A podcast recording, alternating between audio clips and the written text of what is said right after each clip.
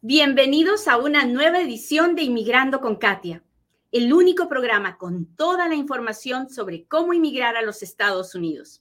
Mi nombre es Katia Quiroz, abogada de inmigración. Empecemos desde el principio. Usted me dirá, Katia, tú quieres hablar del abuso infantil, pero los muchachos que llegan y que buscan trabajo no están siendo abusados, están buscando trabajo. Y es cierto, nosotros venimos de países donde un muchacho a los 12, 13, 14, 15, 16 años está trabajando y es normal, porque en nuestra cultura es normal, ¿verdad? Sobre todo cuando venimos de vivir en zonas agrícolas, en zonas rurales. Pero la realidad es que en la mayoría de países, de nuestros países y en los Estados Unidos, hay leyes que regulan el tiempo y la edad en la que un muchacho puede trabajar. ¿Hasta ahí vamos bien? Cuénteme, cuénteme, cuénteme si me está entendiendo. Hola, hola, hola. Gracias por estar aquí. ¿Dónde está mi gente de TikTok? Hola, Viviana, Joel, gracias.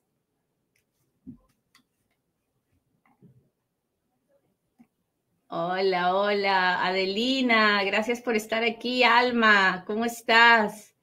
Leticia nos mira desde Texas y Francisco desde Oregon y Rosa de Carolina del Norte. Muy bien, gracias, gracias, gracias.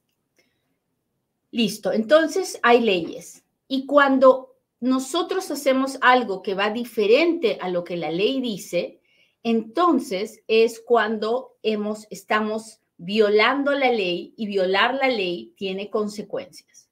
¿Ok? Entonces, usted me puede decir, no, pero el muchacho ya tiene 16 años y no quiere ir a la escuela, entonces, o tiene 15 años y no quiere ir a la escuela, entonces que trabaje. Sí, pues usted puede decir eso, el muchacho también puede decir eso, pero la ley no dice así.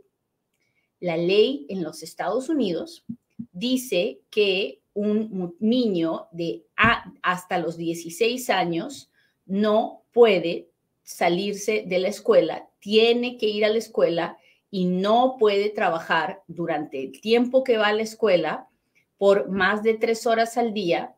Y si cuando está de vacaciones de la escuela, entonces sí puede trabajar ocho horas al día, pero solamente durante las vacaciones. Eso es lo que dice la ley. Entonces, cuando un muchacho viene y no viene de otro país y no quiere estudiar y solo quiere trabajar y alguien le da ese trabajo, la persona que le da ese trabajo está violando la ley. Y la persona que está a cargo de ese muchacho también está violando la ley. A ver, no sé si me están entendiendo, pero tienen que dejarme saber si me están entendiendo. El lío es bien grandote porque la explotación infantil no es un crimen para el niño que lo comete, sino que es un crimen para quien se supone que tiene que cuidarlo y para el patrón que le da trabajo. ¿Me entiende lo que le estoy diciendo? ¿Verdad que este tema es bien interesante porque la mayoría de la gente no lo entiende? Así que machúquele al botón de compartir, no se olvide. Hola Rosalinda, gracias, gracias por estar aquí, gracias por las rosas. Muy bien. Entonces, han llegado miles de niños inmigrantes. La mayoría, la mayoría de estos niños se han entregado en la frontera o han sido detenidos y han llegado a, a una casa de refugio. De esa casa de refugio han salido porque alguien un familiar, un amigo, alguien ha afirmado que los va a recibir y los va a cuidar. Hasta ahí, cierto, ¿verdad? Bueno, cuando el muchacho adolescente ha salido, le ha dicho al tío, al primo, a quien sea que haya firmado por él, tengo que trabajar, tengo que trabajar. Si el tío, si el tío le ayuda a que solo se dedique a trabajar, puede meterse en serios problemas. Ese muchacho tiene que ir a la escuela. Ese muchacho tiene que... la idea principal en este país es que un muchacho tiene que ir a la escuela y tiene que terminar la secundaria. Si el muchacho termina la secundaria antes de, la edad, de los 18 años, puede trabajar, no hay problema. Pero si no ha terminado la secundaria, entonces tiene que seguir las reglas de la ley. Y las reglas de la ley dicen que mientras está yendo a la escuela, solo puede trabajar tres horas al día. Que cuando está de vacaciones puede trabajar hasta 40 horas al día. Pero si no hace eso, entonces está violando la ley. Ahora, ¿esta ley puede cambiar de acuerdo al estado donde usted vive? Sí. Y también la ley diferencia si el trabajo es agrícola o el trabajo es no agrícola. Si es trabajo de campo, las reglas son diferentes, porque el trabajo de campo es diferente, ¿no? los niños se levantan muy tempranito a darle de comer a los animales o ayudar al papá, a la mamá en trabajando la tierra, es diferente. Así que usted tiene que averiguar en la ciudad en donde vive, en el pueblo donde vive, cuáles son las leyes del trabajo infantil. Y recuerde que el trabajo infantil en este país es hasta los 18 años. Ahora, ¿por qué estoy hablando de esto hoy día? porque ya se pusieron las papas calientes. Resulta que en estos últimos dos, tres años han entrado miles de niños inmigrantes y ahora hay un montón de quejas de explotación infantil de muchas empresas muy grandes que, han, que tienen trabajando en sus empresas a adolescentes, 16, 17, 15 años, y los están haciendo trabajar como si fueran adultos. Y se están presentando quejas, las quejas han dado lugar a investigaciones y entonces el gobierno ayer ha anunciado un task force, o sea, un comité de, de investigación acerca de la explotación infantil de niños migrantes. Y las personas que están haciendo esta investigación han dicho bien clarito que si encuentran que esto es verdad y que esto está sucediendo, los que van a pagar los platos rotos no van a ser los niños, van a ser el empleador, el patrón y la persona que firmó que, que iba a proteger a esos niños.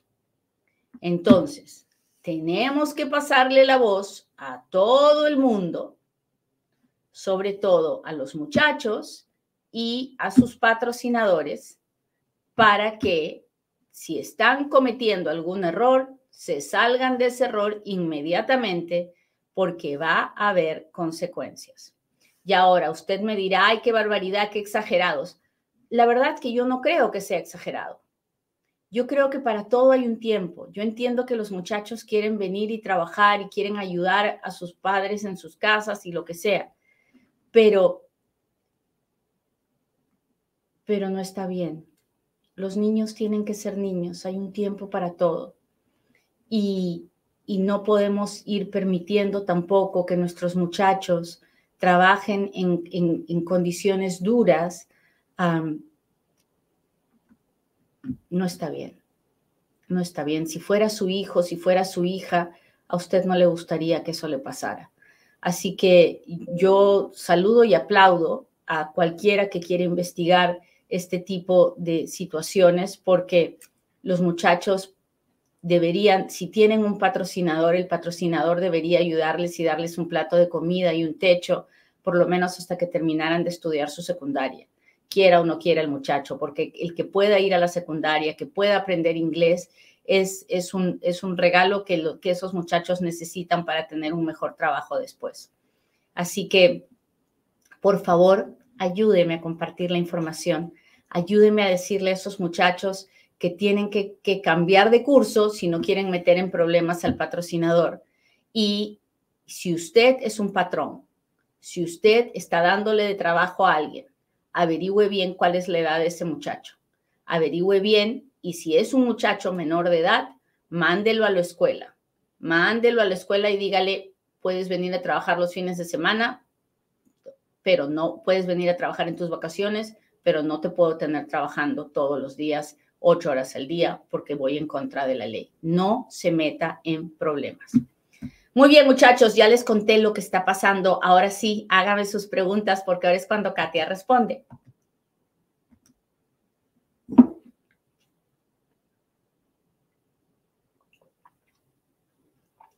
Muy bien, muy bien.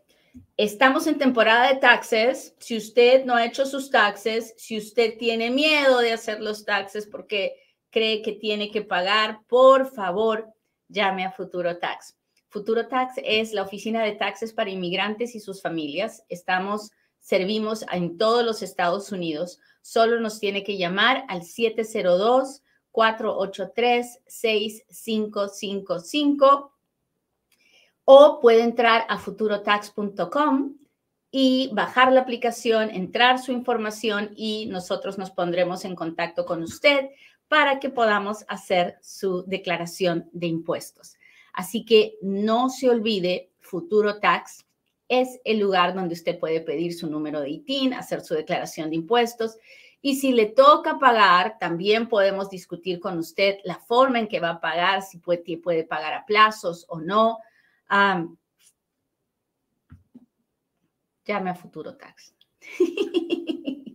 Muy bien. Blanquita Navarro, ¿cómo estás? Dice, tengo una pregunta, pero tiene que escribirme la pregunta porque si no, solo leo eso y no leo su pregunta. Hola, hola, hola. Hola, Abelenix. Gracias, gracias por los diamantes, las rosas. Hola, Rosalinda Olivares, muchas gracias. Rosalinda ha compartido este programa con más de 10 personas. Gracias, Rosalinda. Ah, José, Janet, muchas gracias. Dice Gaby, dice, tengo una cita en la corte. ICE me la dio, pero si busco mi caso en línea o llamo, no aparece. Es un buen momento para buscar un abogado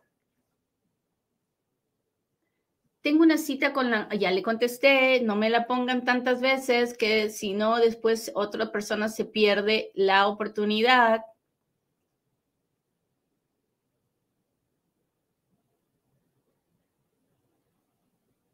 Hola J. Ruiz, muchas gracias.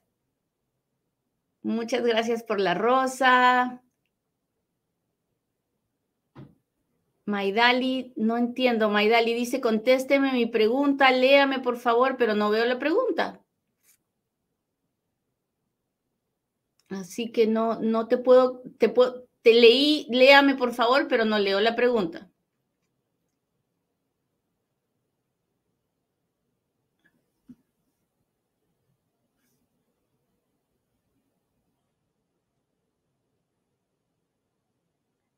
Dice, apliqué para una visa U hace tres años y ahora me detuvieron por un DUI. ¿Qué pasará? Bueno, primero usted, espero que pueda luchar ese DUI y que realmente no sea un DUI. Si es un DUI, será un problema a la hora que decidan su caso dentro de unos años. Así que no le puedo decir si le van a aprobar o le van a negar, eso depende de la discreción del oficial, pero que va a ser un problema, va a ser un problema. Ah, ¿Cuánto tiempo hay que esperar para la llegada del social una vez que ya se colocó las huellas? Ah, en este momento, siete, ocho meses. Ah, ¿Qué hacer? Mis hijas quieren ir al Army. ¿Qué hacer? Pues sus hijas tienen que ir a un centro de reclutamiento. Usted puede acompañarlas y aprender de qué se trata, cuáles son los beneficios y todo lo, todo lo demás. Así que vaya con ellas, que escuchen, que aprendan. Ah, no tienen que tomar una decisión en ese momento, pero tal vez sí es un buen lugar para ellas. Déjeme ver, estoy en Instagram. Dice, mi sobrina intentó cruzar ah, de siete meses, pero le negaron el asilo, pero ella quiere intentarlo de nuevo. la verdad es que una vez que a uno le niegan el asilo, usted lo puede, si quiere intentarlo, pero la van a detener y la van a, la van a deportar igual. Ah, tal vez otro país sería mejor si es que no le ha funcionado en Estados Unidos el asilo. No es algo que se debe reintentar y reintentar y reintentar. Ah, ¿En cuánto tiempo después de hacer las huellas le llega el permiso de trabajo? Ahorita, siete, ocho meses. Ah, Gustavo dice, ¿qué está pasando con la demanda por el 601A? Pues Gustavo, ayer les comenté a todos que el viernes se ganó una, una primera demanda que había hecho una persona, así que les, les recomendé a todo el mundo que tiene el 601A pendiente y que tiene dinero, porque cuesta dinero ir a las cortes, que presente una demanda en la Corte Federal. Yo ya empecé a trabajar en una porque vale la pena intentarlo. A ver, déjenme ver si tengo super chat, super stickers. Hola, hola, hola.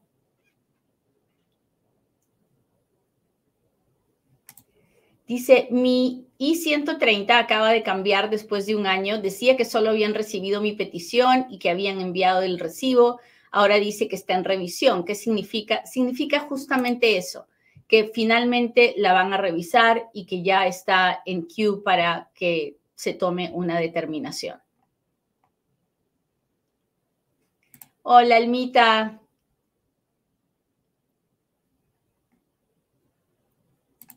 Hola, mi hijo tiene 17, se acaba de ir de ilegal y está viviendo con su hermano mayor. ¿Puede haber consecuencias? Mientras el muchacho esté en la secundaria, no. Si él está estudiando y entonces todo va a estar bien. El problema es que solo estuviera ah, trabajando y que no estuviera estudiando. O si ya terminó la secundaria, ya no es un problema. Si ya terminó la secundaria, aunque haya terminado la secundaria en su país, él tiene un argumento de que ya terminó la secundaria y por eso puede trabajar.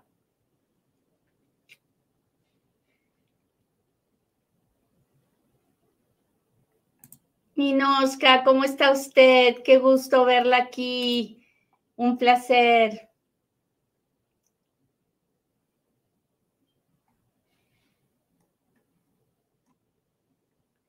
Mi amiga entró hace un año, tiene 17, no está en la escuela, no fue a corte, cree que aún es tiempo. Siempre ah, para, para regresar, ¿a regresar a dónde? No entiendo. Pero sí es tiempo para que vaya a la escuela, si es que quiere ir, si es que no ha terminado la secundaria. Ah, déjeme ver.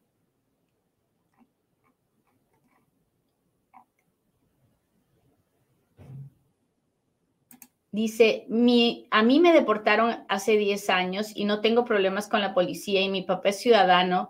Sí puedo regresar, sí puedo arreglar, soy mayor de edad. Su papá puede hacer una petición por usted o tal vez usted tiene otra forma de arreglar. Creo que debería hablar con un abogado en persona. Tengo una duda. Enviamos la solicitud para visa K1, pero el tiempo de espera es muy largo. ¿Puedo mejor casarme y presentar la solicitud de CR1? ¿Hay algún problema? No, no lo hay, no hay ningún problema, pero el tiempo también es bien largo. No, no cambia, en, eh, o sea, el tiempo va a ser más largo si usted hace eso. Mi sobrino no se presentó a la corte, ya es mayor de edad. Lamentablemente, si no se presentó a la corte, tiene una orden de deportación en ausencia. Así que hablen con un abogado para ver si se puede hacer algo o no. Muy bien, muchachos, pues les agradezco mucho, mucho que me hayan acompañado hoy día. Ojalá me puedan ayudar a compartir la información y con el favor de Dios nos veremos en otro Inmigrando con Katia. Muchas gracias por acompañarme. Bye.